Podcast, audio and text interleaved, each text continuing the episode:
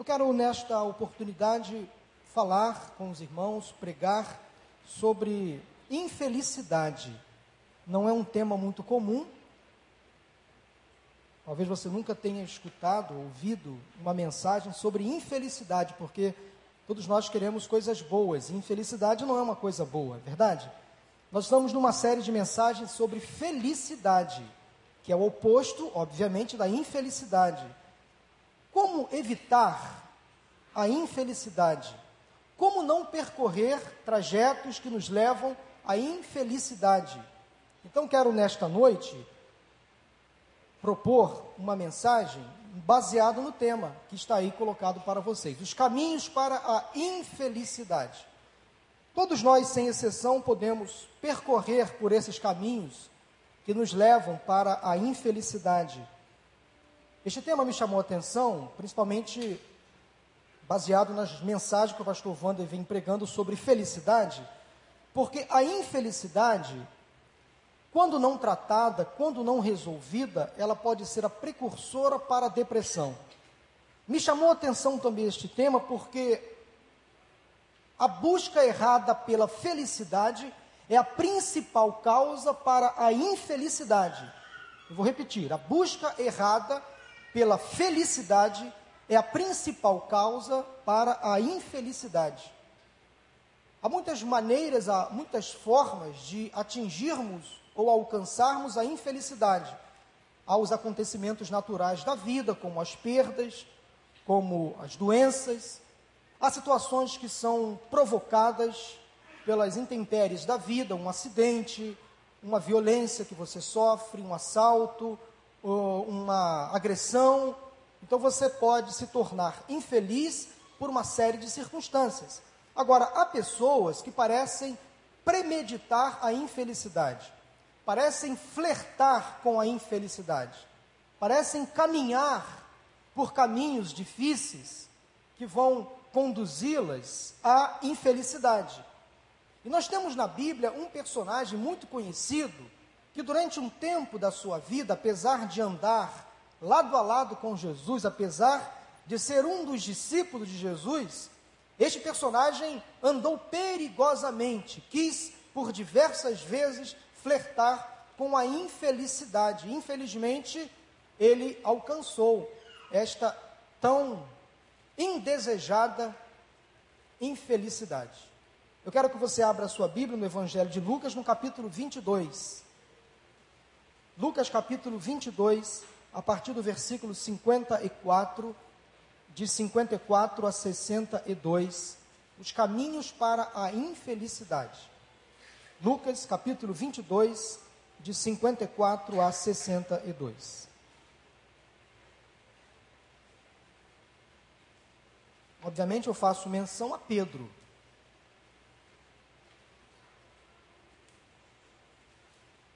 Diz assim a palavra de Deus: Então, prendendo-o, levaram-no para a casa do sumo sacerdote. Pedro os seguia à distância. Mas quando acenderam um fogo no meio do pátio e se sentaram ao redor dele, Pedro sentou-se com eles. Preste atenção em cada detalhe desta passagem. Nós estamos aqui fazendo referência, esse texto diz respeito àquele momento onde Jesus estava para ser preso, condenado antes da sua morte e ressurreição. Versículo 56. Uma criada o viu sentado ali à luz do fogo. Olhou fixamente para ele e disse: Este homem estava com ele, fazendo referência a Jesus. Mas ele negou: Mulher, não o conheço. Pouco depois, um homem o viu e disse: Você também é um deles, um dos cristãos. E Pedro respondeu: Homem, não sou. Cerca de uma hora mais tarde, outro afirmou: Certamente este homem estava com ele, pois é Galileu. Fazendo menção a Pedro que andaria com Jesus. Então Pedro respondeu: Homem, não sei do que você está falando. Falava ele ainda quando o galo cantou. O Senhor voltou-se e olhou diretamente para Pedro. Então Pedro se lembrou da palavra que o Senhor lhe tinha dito Antes que o galo cante hoje, você me negará três vezes. Saindo dali, chorou amargamente. O texto, então, que acabamos de ler é o exemplo de uma pessoa infeliz. Esta história bíblica é sobre a dor e o fracasso de Pedro. Ele negou Jesus três vezes, por causa de algumas decisões equivocadas, de algumas escolhas erradas. Pedro, apesar de toda a sua experiência de discípulo, afinal andou por quase três anos ao lado de Jesus, presenciou muitos dos milagres de Jesus, fez parte, inclusive, de muitos dos milagres. Você se recorda daquela passagem onde Jesus estava andando por sobre as águas e Pedro, impetuoso, quis andar também, afundou. Jesus foi ao encontro de, de, Pedro, levantou, ergueu Pedro, porque ele estava morrendo afogado. Então Pedro também foi alvo de um milagre de Jesus e tantos outros. Então, tanta experiência, tamanho convívio, não foram suficientes para tornar Pedro um homem infeliz, fruto das suas decisões erradas, dos seus encontros errados, das suas, dos seus pecados, das suas decisões equivocadas. Versículo 62 é a prova que nós temos neste texto que Pedro enfrentou a infelicidade. Ora, se o riso e a alegria são, são os principais sinais de felicidade, o choro e a tristeza são os principais sinais da infelicidade, é óbvio. Para atingir a infelicidade, Pedro percorreu alguns caminhos, ele tomou algumas decisões equivocadas, ele fez algumas escolhas erradas. Parece então Pedro é o típico homem que gosta de andar, ou que gostava de viver e de andar perigosamente. Você conhece alguém assim? Que gosta de flertar com o perigo, que gosta de flertar com a tristeza, que gosta de flertar com as decepções, que gosta de conviver de perto ou de percorrer caminhos que vão conduzi-lo à infelicidade. Com base então na experiência vivida por Pedro, quero destacar cinco passos para a infelicidade. Volto a dizer que este tema não é muito comum, mas não quero que você nesta noite comigo aprenda com os erros de Pedro. Aprenda com a dificuldade que Pedro viveu naquele momento. Pedro foi atraído para a infelicidade e traído, talvez por si próprio, confiando demais em si mesmo. Vamos refazer então os caminhos que Pedro um dia fez antes de alcançar essa não desejada infelicidade. Quem sabe então nós não vamos aprender hoje com os erros de Pedro? O primeiro caminho que Pedro percorreu para chegar à infelicidade é que ele tornou-se autossuficiente. A autossuficiência leva-nos à infelicidade.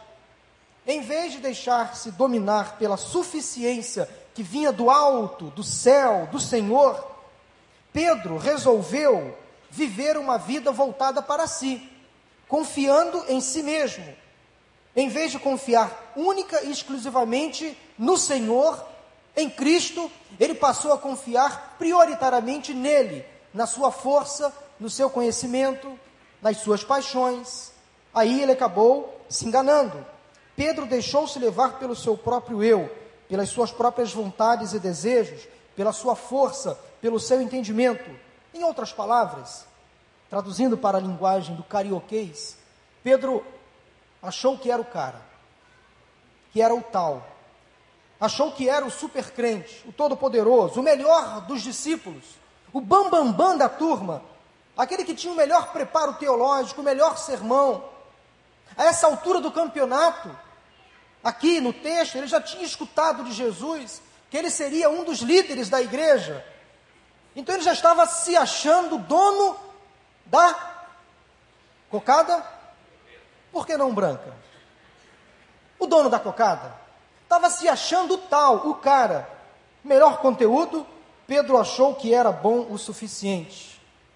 Leia comigo o versículo 33 do mesmo capítulo 22. Quando Pedro disse para Jesus: Estou pronto para ir contigo para a prisão e para a morte. Quanta prontidão descabida, quanta disposição vazia, quanta falação sem conteúdo. Pedro quis mostrar, meus irmãos, uma força que ainda não tinha uma dependência dele que não existia. Quero dizer para vocês que um pouco de humildade não faz mal a ninguém. Gosto muito de João 3,30. Quando João diz assim: importa que ele cresça e que eu diminua. Eu creio que todos nós, já falei sobre isso aqui uma vez, no início do nosso dia, devemos tomar uma dose de João 3,30. Não há contraindicação pelo menos uma dose diária de João 3,30. Se você for hipocôndrico, pode tomar quantas vezes quiser. Não há problema algum. Todos os dias você deve se alimentar desta humildade. Importa que ele apareça, importa que ele surja como prioridade, como principal, e eu fique para depois. João era assim: importa que ele cresça e que eu diminua uma dose diária de João 3,30 não faz mal a ninguém. Pedro parece que não quis aprender com João. Achou-se autossuficiente demais. Muitas pessoas descem a ladeira para a infelicidade porque passam a depender mais de si mesmas do que de Deus e do outro. Ora, eu não sou todo-poderoso, não tenho todo conhecimento, eu faço parte de um corpo e como parte deste corpo, eu dependo de cada um de vocês. As minhas carências espirituais são supridas à medida que você exerce os seus dons, e vice-versa. Esta é a ideia do corpo, da igreja. Uns abençoando os outros, complementando o outro ou os outros. Assim que tem que ser o corpo, um dependendo do outro. Há pessoas que se acham suficiente demais. Pedro atingiu talvez o nível quase máximo do orgulho e da vaidade. Lá em Provérbios 16, 18, nós lemos que o orgulho vem antes da destruição, o espírito altivo antes da queda. Pedro passou a depender mais de si mesmo, do seu conhecimento, da sua bagagem, do seu conteúdo, das suas estratégias, do que do próprio Cristo, do próprio Senhor. Passou a depender menos dos irmãos, dos amigos, passou a confiar totalmente em si. Você tem se achado ultimamente muito cheio de si, muito autossuficiente, do tipo, eu me basto, eu sou o tal, eu sou o máximo, eu não dependo de ninguém, eu faço o melhor. Todos têm falhas, mas eu não. Eu sou o supra-sumo, eu estou acima do bem e do mal. Será que você já pensou nisso? Já pensou assim? Ou quem sabe você é daqueles que vivem conforme a letra daquela música da MPB, que é o cúmulo do narcisismo. Eu me amo, eu me amo, não posso mais viver sem mim. Não vale cantarolar agora. E não vou chamar o Tuta para o teclado. É só para você lembrar que há pessoas assim. Eu me amo, eu me amo, eu me basto, eu me preencho, eu sou o tal, eu sou o cara, eu não dependo de ninguém, eu faço o melhor. Se eu não for à igreja, alguma coisa vai dar errado, porque todos lá dependem de mim. Lá no meu trabalho, se eu faltar, a coisa não vai dar certo. Lá em casa, todos precisam da minha presença. Você é insubstituível? Pense nisso. Todos nós precisamos de uma parcela de humildade. Todos nós precisamos depender do Senhor e também uns dos outros. Quando nos sentimos autossuficientes, corremos o risco de nos tornarmos infelizes, guarde isso.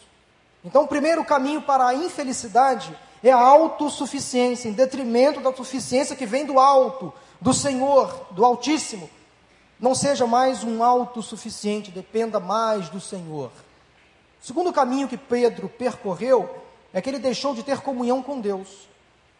Pedro menosprezou uma das principais ferramentas que o crente possui para não experimentar a infelicidade. Sabe qual foi essa ferramenta? Oração. É uma das principais ferramentas ou métodos para mantermos comunhão com o Senhor, é a oração. Pedro não orou quando deveria orar, não orou como devia orar, Observe a recomendação de Jesus no versículo 40 do mesmo capítulo 22. Acompanhe na sua Bíblia. Versículo 40 do capítulo 22. Chegando ao lugar, ele lhes disse: Jesus falando aos discípulos: Orem, para que vocês não caiam em tentação. Então Jesus estava ali acompanhado dos seus discípulos, prestes a iniciar o sofrimento pré-morte. Ele estava pressentindo o que passaria com ele, o que aconteceria com ele. Então Jesus foi a um canto para orar, para pensar, para conversar com o Pai e disse aos discípulos: Orem, orem por mim, orem por vocês, orem por aquilo que vai acontecer daqui a alguns dias em Jerusalém. Orem. Daí, quando Jesus voltou, versículo 45 agora, olha o que aconteceu. Quando se levantou da oração e voltou aos discípulos, encontrou-os fazendo o quê? Dormindo. Tem alguém dormindo aí? Não. Mas Pedro e os discípulos estavam dormindo. A ordem de Jesus era para que eles orassem. E eles estavam ali fazendo o quê? Dormindo. Dominados pela tristeza. Talvez melancólicos, pressentindo a perda do mestre, e começaram a dormir em vez de orar. O evangelista Marcos, relatando esse mesmo fato, esse mesmo episódio, lá em Marcos 14, 37, ele é mais contundente, mais direto. Diz assim: Então voltou aos seus discípulos e os encontrou dormindo. Simão, disse ele a Pedro, você está dormindo? Veja que Jesus, segundo Marcos, direciona a sua palavra a Pedro. Não pode vigiar nem por uma hora. Então Pedro, talvez encabeçando o sono, encabeçando a falta de oração ou a negligência pela oração, levou os seus amigos discípulos a dormir em vez de orar. Quando deixamos de orar, ou quando não oramos adequadamente, nós corremos o risco de enfrentar a indesejada infelicidade, de conviver com ela. Pedro inicialmente flertou com a infelicidade quando se achou o cara, o tal. Depois deixou de orar. Quando não oramos, ou quando não oramos adequadamente, deixamos de ter comunhão com Deus. Quanto mais eu oro, mais eu me aproximo do Senhor, mais eu conheço a Sua vontade. É claro que eu não vou perguntar aqui quem ora todo dia, ou quantos minutos você ora por dia. Isso é uma questão pessoal, é um compromisso individual de cada crente com o Senhor. Mas eu quero motivar você a todo dia buscar o Senhor em oração. E não adianta vir com aquela desculpa, mas eu não tenho tempo. A minha vida é corrida demais, é agitada demais. Nós temos 24 horas por dia para orar. Podemos escolher um tempo, alguns minutos, destas 24 horas para estar em comunhão com Deus. Quando você levanta, quando você vai dormir, na hora do almoço, no seu carro dirigindo, no trem, no metrô, no ônibus, andando pela rua, na fila do banco, fazendo compras no supermercado. Você pode até orar enquanto dorme. Sabia disso? Nós podemos sonhar com oração. Eu já sonhei que estava orando. Então, até dormindo, em sonho, você pode orar. Então, não há justificativas para dizer, eu não tenho tempo para orar. Quanto mais você ora, mais você conversa com Deus, mais você conhece a sua vontade, mais você tem intimidade com Ele, mais você descobre o que Ele tem para você, mais você abre o seu coração. Pedro, em vez de orar, dormiu. Muitos crentes dormem um sono indevido, quando deveriam estar vigilantes, acordados. Quando deixamos de orar, corremos o risco de experimentar a infelicidade. Nunca pare de orar. Não desista de orar. Talvez um dos grandes desafios à nossa sustentação da oração é quando não encontramos respostas imediatas aos nossos problemas. Muitas pessoas desistem de orar porque oram apenas pedindo e as bênçãos nem sempre vêm de acordo com a sua vontade, ou com o seu querer, ou com a sua prioridade. Mas a nossa oração deve estar submetida à vontade soberana de Deus. E não se esqueça de quando você orar, agradecer pelas bênçãos, pelos livramentos, pela fidelidade. Não esqueça de pedir a Deus perdão pelos seus pecados, de interceder por alguém, por uma pessoa enferma, necessitada. Então você pode rechear a sua oração de atrativos. E por mais que a bênção demore a chegar, o Senhor está no controle de todas as coisas. Amém? Ele não vai te abandonar. Não desista de orar. Não cesse de orar. O segundo caminho para a infelicidade é a falta de comunhão com Deus, é a falta de oração. Não ande por este caminho, porque ele pode ser perigoso demais. Terceiro caminho que Pedro andou antes de encontrar a infelicidade foi que Pedro foi impulsivo. A impulsividade e o destempero são um convite à infelicidade. O versículo 50 do mesmo capítulo 22 mostra um Pedro afoito, querendo combater com luta, com armas humanas, a luta espiritual. Quando os soldados romanos chegaram para prender Jesus, veja bem que eles estavam cumprindo ordens. Pedro se atirou na frente. Entenda um texto que a situação estava sob controle. Jesus estava ali, e quando Jesus está presente, nada foge ao controle. Pedro, afoito, impulsivo, destemperado, correu adiante, lançou-se sobre o soldado, um dos soldados romanos, diz a tradição, chamado Malco, pegou a espada daquele soldado e cortou-lhe a orelha direita. É claro que aquela atitude de Pedro contrariou Jesus. Jesus, com toda a paciência, com muita compaixão, chegou, pegou a orelha no chão, colocou no lugar e aquele rapaz, aquele soldado, teve a sua orelha reimplantada por Jesus, o médico dos médicos. Jesus teve que fazer um milagre ali instantâneo, não estava talvez nos planos, mas ele teve que agir rápido, porque Pedro, impulsivo, correu na frente. Os impulsivos agem assim, agem primeiro e pensam depois, pensam bem depois.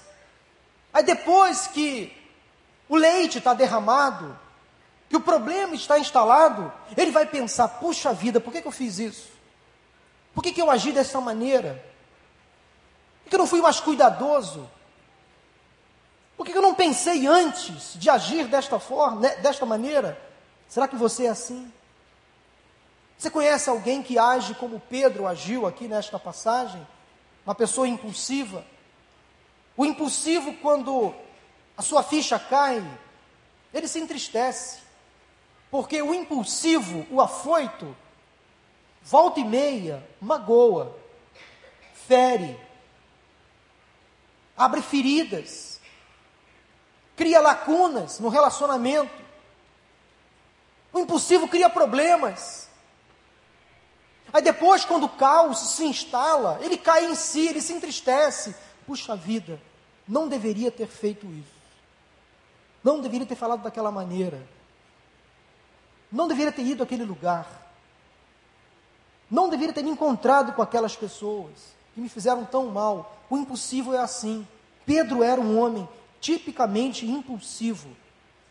Podemos evitar a infelicidade quando agimos com a razão, com o equilíbrio, com o entendimento, quando pensamos melhor nas consequências dos nossos atos, das nossas palavras. O terceiro caminho para a infelicidade é a impulsividade. Não ande por este caminho, porque você poderá se arrepender amargamente. O quarto caminho que Pedro percorreu para chegar à infelicidade é que Pedro distanciou-se de Jesus. Perceba um detalhe importante aí no versículo 54, logo após terem prendido Jesus, levaram o Senhor para a casa do sumo sacerdote. Diz o versículo que Pedro os seguia à distância. Ali estava Jesus sendo conduzido pelos soldados à casa do sumo sacerdote e Pedro, o discípulo, seguia Jesus à distância. Talvez não querendo se comprometer, não querendo se envolver. Pedro se distanciou de Jesus no momento onde deveria ficar mais próximo do seu mestre, do seu Senhor e também dos demais discípulos. Pedro resolveu abandoná-lo. Pedro quis viver à margem do Evangelho, à margem do Cristo, do lado de fora do caminho. Ele não queria ser confundido com um dos cristãos. Este foi o erro de Pedro. Ele quis ficar distante. Aquele Pedro forte, decidido, que andou com Jesus por sobre as águas, aquele Pedro que chegou a dizer, cheio de convicção, que não o abandonaria, que estaria com ele até a morte. Aquele Pedro que disse com veemência que Jesus era o Cristo, o Filho do Deus vivo. Pois é, esse mesmo homem agora, distante, longe daquele que salvou a sua vida, Pedro se distanciou da pessoa que disse que ele seria um pescador de homens. Às vezes nós frustramos as pessoas que mais nos apoiam. Às vezes nós nos distanciamos aquela pessoa que mais chega junto. Pedro, por um momento, se distanciou daquele homem que foi tudo na vida dele. Será que você não tem se mostrado distante de uma pessoa que um dia foi bênção na sua vida? Será que você não, se, não tem se mostrado distante de alguém que um dia estendeu a sua mão para te levantar? Eu falo isso no âmbito humano, agora no âmbito espiritual, que é o principal. Será que você não tem andado à margem do Evangelho, distante de Cristo? Não querendo ser confundido com os cristãos. Não, eu não quero andar perto dos crentes, não quero ir para a igreja, não quero me envolver nos ministérios da igreja, eu quero ficar de longe, olhando, olhando de longe, comendo pelas beiradas. Não quero me comprometer muito com a igreja, com o evangelho. Deixa eu aqui, distante. Essa atitude distante de Cristo é um flerte com a infelicidade. Um dia os discípulos foram fortemente advertidos por Jesus, porque muitos já estavam abandonando o Mestre. Então Jesus chegou para os doze e disse: Vocês também querem me abandonar? Querem também ficar distantes de mim? Ao que Pedro respondeu: Senhor, para onde iremos nós? Só tu tens as palavras de vida eterna. É fantástica essa, de, essa demonstração de aconchego. Senhor, não posso ficar longe da tua presença. Não posso ficar distante de ti. Não posso me ausentar da tua face. Não encontro abrigo em nenhum outro lugar a não ser na tua casa, na tua presença, no teu altar. Para onde iremos nós? Para quem iremos nós? Só tu tens as palavras de vida eterna. Meu querido, nunca abandone o teu mestre. Nunca abandone o teu Senhor. Nunca abandone a casa do teu Pai. Nunca se distancie de Jesus. Nunca se distancie do Evangelho. Faça questão de estar com os discípulos. Sirva ao Senhor com alegria. Naquele momento onde precisava estar próximo de Jesus, colado com o Mestre. Deixa eu colar com esse cara aqui, mesmo nesse momento mais difícil da vida dele. Eu sei que se eu ficar com ele, eu vou me dar bem. Pedro não pensou nisso. Se ausentou, se distanciou, no momento que mais precisava estar ao lado de Jesus. Será que você, nesta noite, veio aqui a esta igreja, participando conosco deste culto? Talvez você andou distante do Evangelho, de Cristo. Talvez você que nos assiste pela internet, poderia estar aqui hoje, ou deveria estar aqui hoje, mas está ausente, distante, talvez do Evangelho. Não falo só das quatro paredes físicas do templo, não. Não se distancie de Jesus. Foi um erro que Pedro cometeu. Pedro não queria se comprometer com Jesus, não queria ser chamado de cristão. E quando nos distanciamos do Senhor, quando não queremos ser chamados de crentes, ou quando não queremos ser parecidos com os crentes, corremos o sério risco de experimentar a tão indesejada infelicidade. Quando nos distanciamos de Jesus, passamos a correr sérios riscos. Não se afaste de Cristo. Não se distancie do Senhor. Não tenha vergonha de ser chamado de cristão. Lá no seu trabalho, na sua faculdade, no seu condomínio, no seu prédio, na sua rua, na sua própria casa. Não tenha vergonha de andar com a Bíblia. Não tenha vergonha de ser chamado de crente. Podem até, até criar nomes pejorativos para você, não tem problema. Não importa com isso, não, não fique preocupado. Bíblia, mais o que? Quadrado, né? tantos nomes pejorativos que as pessoas inventam para quem é crente, para quem é cristão. Não se importa com isso, não. Sirva ao Senhor, não se distancie do Mestre.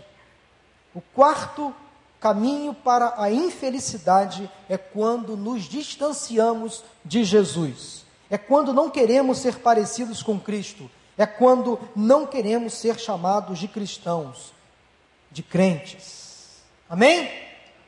Tá ligado aí? Olha o quinto caminho que Pedro percorreu. Pedro relacionou-se com as pessoas erradas. Diz o versículo 55, leia na sua Bíblia. Quando acenderam um fogo no meio do pátio e se sentaram ao redor dele, dele quem? Jesus, viu? Pedro sentou-se com eles. Deixa eu explicar esse negócio aí. Repare que Pedro não sentou com Jesus. Pedro sentou com eles, com as pessoas que estavam ali assistindo aquele espetáculo, com aquelas pessoas que estavam torcendo para o julgamento, para a condenação e para a morte de Jesus. Veja bem que um erro foi levando a um outro erro. Por ter se distanciado, ele se acostumou a andar distante. E quando Jesus foi levado ao pátio, em vez de se aproximar de Jesus ali, se aquecer na presença de Jesus, Pedro resolveu estar próximo àqueles que estavam ali para condenar o Mestre. Pedro se relacionou com as pessoas erradas. Pedro estava ali junto com aqueles que queriam acusar o Mestre. Não havia nada de bom na mente daquelas pessoas. Elas só queriam ver Jesus morto, condenado, e Pedro estava lá com elas, zombadores. Pedro estava do lado errado. Preferiu ficar com as pessoas que não tinham nada a ver com o Evangelho. Será que você não tem andado com pessoas que não têm nada a ver com o Evangelho? Quantos crentes se associam com os incrédulos? Quantos crentes se sentam com os ímpios? E o pior, zombam com eles de Jesus. O Salmo 1, versículo 1 diz assim: Como é feliz aquele que não segue o conselho dos ímpios, não imita a conduta dos pecadores, nem se assenta na roda dos zombadores. Este versículo é uma pancada bem forte nas nossas cabeças. Porque nós precisamos realmente rever as nossas amizades. Não é que você vai se afastar das pessoas que não são crentes, não tem nada a ver. Mas a questão é você apurar os seus relacionamentos, tratar da qualidade das suas relações, seja no âmbito profissional, no âmbito acadêmico, até no âmbito familiar. Cuidado com quem você anda. As más conversações ou as más companhias corrompem os bons costumes. 1 Coríntios 15, 33. Você já ouviu falar também em julgo desigual? 2 Coríntios 6, 14, 15. Onde a palavra de Deus nos diz: não se ponham em julgo desigual com os descrentes, pois o que tem em comum a justiça e a maldade? Ou que comunhão pode ter a luz com as trevas? Que há de comum entre o crente e o descrente? Que acordo há entre o templo de Deus e os ídolos? É óbvio que há muitas repercussões nesse texto, não vou pregar, não vou esmiuçar esse texto, mas você entendeu com clareza o que o apóstolo Paulo quer dizer. Não se associe, não faça alianças com quem não tem nada a ver com o evangelho. Muito cuidado. Cuidado com as suas amizades. Cuidado com as pessoas que têm aconselhado você. Cuidado com os conselhos que você ouve. Porque podem ser conselhos de morte, de destruição. Podem até afastar você da igreja, do convívio com a família de fé. Com quem você tem se relacionado ultimamente? Com quem você tem feito alianças? Com quem você tem feito acordos? Com quem você tem sentado à mesa? Com quem você vem abrindo o seu coração ultimamente? Com quem você tem se aquecido? Você tem ouvido o conselho de quem? Que tipo de influência você tem sofrido ultimamente? Naquela noite longa e fria, Pedro deveria buscar calor, aconchego, junto à presença do Senhor. Mas ele preferiu sentar com os zombadores, com os ímpios. Meus irmãos, o fogo que o mundo oferece não nos aquece de verdade. O fogo que o mundo oferece queima a fé, queima a família, queima a paz, queima a saúde, queima a alegria, queima o amor, queima os nossos projetos. Quem sabe há pessoas entre nós buscando aquecer-se nos lugares errados, se relacionando com as pessoas erradas, buscando satisfação nos lugares errados e com as pessoas erradas. Entenda que o quinto caminho para a infelicidade é quando nos relacionamos com as pessoas erradas. Partindo agora para a conclusão desta breve mensagem. Pedro negou Jesus três vezes. Pedro negou porque abriu brechas, abriu vazios na sua existência tornou-se um infeliz. A partir da negação, a partir dos erros que cometeu, consumou-se então na vida de Pedro a infelicidade, a tristeza, o fracasso. A infelicidade bate à porta daqueles que se tornam autossuficientes, daqueles que deixam de ter comunhão com Deus, daqueles que são impulsivos e não pensam nas consequências dos seus atos ou daqueles que se distanciam de Jesus e da igreja, e finalmente a infelicidade bate à porta daqueles que se relacionam com as pessoas erradas, que se deixam influenciar pelas pessoas erradas. Depois de ter negado Jesus três vezes, chegando ao cúmulo do sofrimento e da infelicidade, depois de chorar amargamente, Jesus olhou para Pedro, versículo 61, diz que Jesus olhou para Pedro. Jesus olhou para Pedro. E esse olhar de Jesus para Pedro teve todo um sentido corretivo, não de repreensão, mas de correção. Não de ódio, mas de amor. Quando Jesus olhou para Pedro, olhou dentro, olhou para dentro daquele homem tão frágil. Daí o caminho ou os caminhos para a infelicidade cessaram. Quando Jesus olhou para Pedro, Jesus o sacou daqueles caminhos para a infelicidade e o colocou no caminho para a felicidade. Agora você entende o que estava escrito lá naquela primeira tela da mensagem. Porque agora, nesse final de mensagem, eu quero falar sobre o caminho para a felicidade. Quando Jesus olhou para Pedro, tirou ele daquele caminho para a infelicidade e levou ele para o caminho da felicidade. Jesus teve compaixão, misericórdia de Pedro, e ao receber o olhar de amor de Jesus, Pedro saiu dali, chorou amargamente, se arrependeu, se humilhou. Bastou Jesus olhar para Pedro que prontamente Pedro se corrigiu, se arrependeu. Jesus não disse, segundo o texto, uma palavra sequer, bastou olhar. Bastou um olhar para Pedro. Pedro saiu dali e se arrependeu. E o Senhor fez de Pedro um dos principais líderes da igreja. Lá no Evangelho de João, no capítulo 21, lá no finalzinho, Pedro é perguntado por Jesus três vezes. Dizem os estudiosos, teólogos, que Jesus, de forma proposital, perguntou: Pedro, tu me amas? Pedro, tu me amas? Pedro, tu me amas?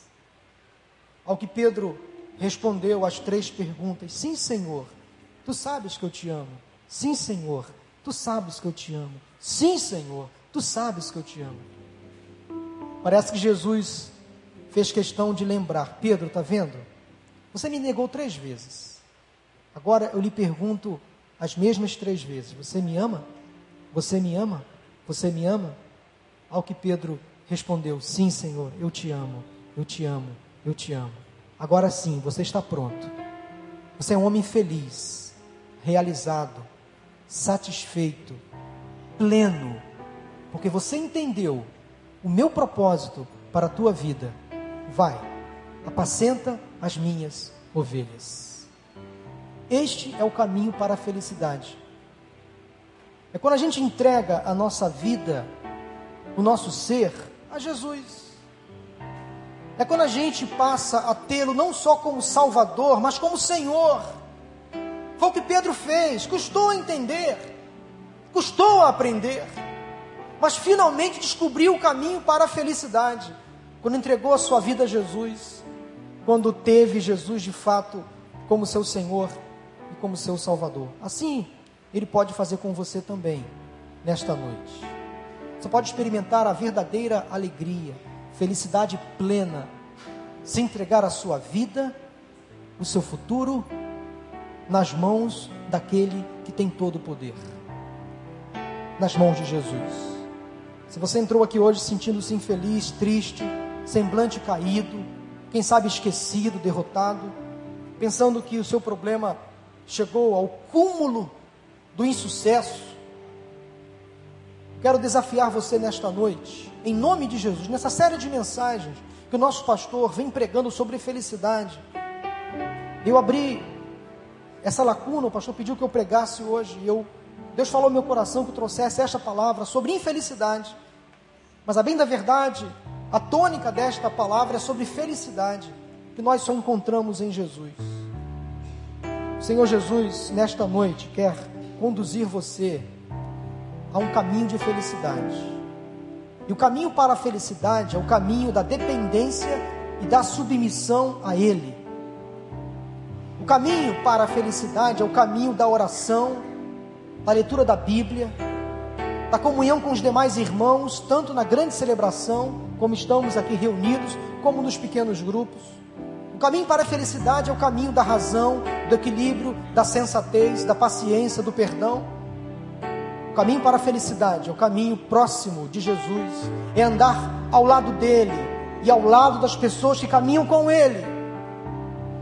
O caminho para a felicidade é o caminho das alianças corretas, das boas amizades, das boas escolhas. E para fechar, o caminho para a felicidade é Jesus. Ele diz: Eu sou o caminho, a verdade e a vida.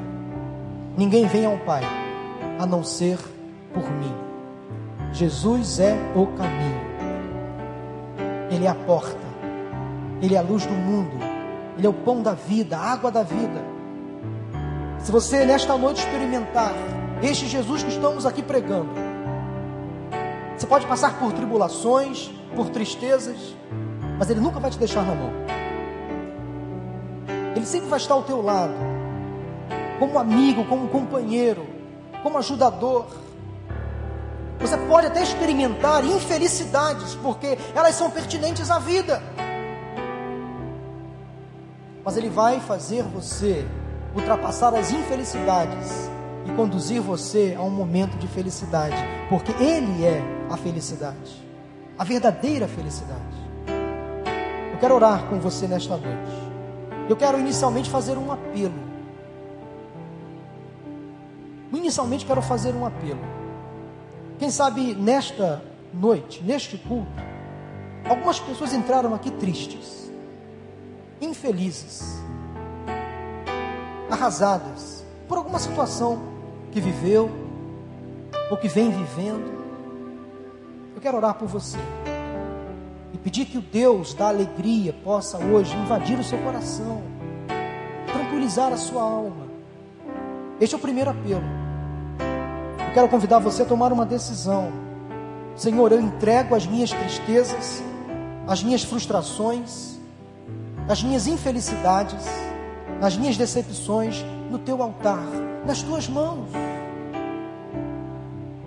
Quero fazer um segundo apelo. Talvez há pessoas entre nós neste culto, nesta noite, que ainda não entregaram a vida a Jesus. E esse entregar a vida a Jesus é uma decisão de fé, é confessar Jesus como Senhor e Salvador. Eu quero convidar você que deseja tomar essa decisão a hoje sair daqui com a certeza da sua salvação. Quem sabe pessoas afastadas da igreja, do evangelho, distantes, mas percebe que hoje é momento de voltar. Eu vou orar por você nesta noite. Se há pessoas que entenderam esses dois apelos que eu acabei de fazer e querem hoje tomar uma decisão, fique de pé no lugar onde você está. O primeiro apelo é para aquelas pessoas que entraram aqui hoje tristes, cabisbaixas, talvez sem razão. Pode ficar de pé, eu vou orar por você, para que o Deus da alegria possa hoje transbordar o seu coração. Não tenha vergonha de expor a sua fraqueza. Estamos em família. Pode ficar de pé. Se você entrou aqui hoje entristecido, cabisbaixo, fraco na fé. Se há pessoas entre nós que querem entregar a sua vida a Jesus, confessando Cristo como Senhor e Salvador, ou voltando para o Evangelho, caso você esteja afastado. Eu quero convidar você a se colocar de pé também e levantar a sua mão. Eu quero identificar você. Alguém nesta noite quer tomar essa decisão? Pode levantar a mão assim, não tenha vergonha, não tenha medo. Alguém quer entregar a sua vida a Jesus hoje, confessando Cristo como Senhor e Salvador? Levanta e fique, levante a sua mão assim para eu poder olhar para você. Alguém nesta noite? Deus abençoe. Amém. Mais alguém? Pode levantar a sua mão. Quer entregar hoje a sua vida a Jesus. Confessar Cristo como Senhor e Salvador. É uma decisão por salvação. Levante a sua mão. Há mais alguém? Pode levantar a mão com coragem. Deus abençoe. Já vi também um casal. Deus abençoe. Mais alguém? Pode levantar a mão. Eu vou orar por vocês que ficaram agora de pé. Agora eu quero pedir às pessoas que estão sentadas no entorno das pessoas que se colocaram de pé, a que se levantem e abrace, estende a mão, acolha, porque só Deus sabe por que elas ficaram de pé. Só Deus sabe o motivo que levaram essas pessoas agora a expressarem a sua tristeza, a sua infelicidade, o seu desapontamento. Só Deus sabe.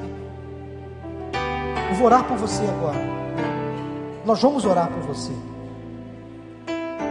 Ó Deus, em nome de Jesus.